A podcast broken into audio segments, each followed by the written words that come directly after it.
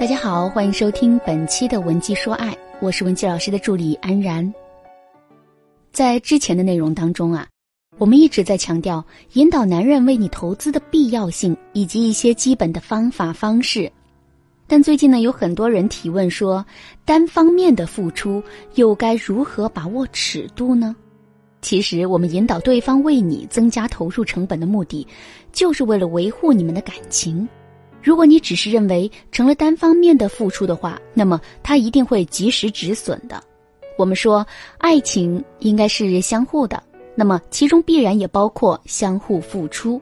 事实上，我们经常羡慕别人家的男朋友，他们不仅嘴上说的好听，行动上也做得好看。不管是电话、短信关心，还是惊喜礼物准备，还是日常呵护宠溺，通通做的都像是玛丽苏情人节那样。让人真的是羡慕嫉妒恨呐！那些被宠到天际的幸福女生，到底给男朋友灌了什么迷魂汤？在别人家的男朋友背后，你没有看到的是别人家的女朋友。那么今天我们就来说一说这个别人家的女朋友。第一，缺啥补啥。在网上经常看到很多姑娘对于直男的神回复，无奈的说一句：“扎心了，老铁。”扎心放在感情当中，指的是需求缺失的痛点。和男人相处要义很简单，若他情窦初开，你就宽衣解带；若他阅人无数，你就灶边炉台。互补原则会使男人被自己的人格特质所困扰，他们会本能的去寻找那些自己没有的特质，来弥补自己的内心缺失感。所以，我们想要成功的给男神灌迷魂药。就要摸清他的个性特质，然后进入到他内心深处的需求，从而呢达到共鸣。简单来说，就是缺啥补啥。比如那些经常自称自己是死肥宅，实际生活却并不油腻的人，他们只是由于内心对社交的恐惧和对被忽视的抗拒，试图用自嘲的方式来掩盖自己内心被认同、被接受的需求感。所以你也能明白为什么死肥宅宅的并不纯粹。当你邀约他，并带着他去进行高效有趣的社交的时候，你会发现他玩的比你还开心。所以啊，拖上你的宝贝男神出去溜溜吧，从小聚会到大 party，从小会餐到大狂欢。当你成功带他打破社交心理障碍的时候，就是带他走进了新世界。那还愁和他没有二人世界吗？第二，利益捆绑，什么关系最坚固也最可靠？当然是利益共同体，在很多企业当中，为了使企业做强做大，经常会出现让守业者和创业者成为利益共同体，而这在感情生活中同样适用。想让他更加重视你，更加离不开你，除了要引导他对你进行更多的投资，更重要的就是将他的利益和自己挂钩。之前的文章呢，我们也提到了共谋法则。指的就是双方基于同一战线去进行谋划和合作。当他上了你的贼船，和你成为利益共同体之后，划着友谊的小船，你还怕他跑吗？就像刘诗诗嫁给吴奇隆的时候，吴奇隆给她的嫁妆就是自己公司的法人资格。赵丽颖和冯绍峰的结合，也意味着两家上市公司的合并。在动人的爱情和婚姻背后，有着经济利益的联系，会让双方走得更远。我们的一个学员妍妍在去见男朋友家长之前呢，特别忐忑。我们告诉她不要直接挑礼物讨好准婆婆，而是先旁敲侧击的去跟男朋友交流，说：“你妈妈会不会太难为我呀？我有点害怕会闹笑话。万一她对我第一印象不好，影响以后婆媳关系，那你以后岂不是两头为难？”男朋友自己也不想婚后夹在中间，左右为难。于是呢，他主动去跟妈妈灌输：“哎呀，我女朋友很好的，我超喜欢她的。妈，你可别为难人家。”这样的一些思想。另一边呢，又是各种指点妍妍带的礼物和注意事项。后来呢，妍妍和准婆婆见面很愉快，也很轻松的得到了她的认可。第三，懂得示弱。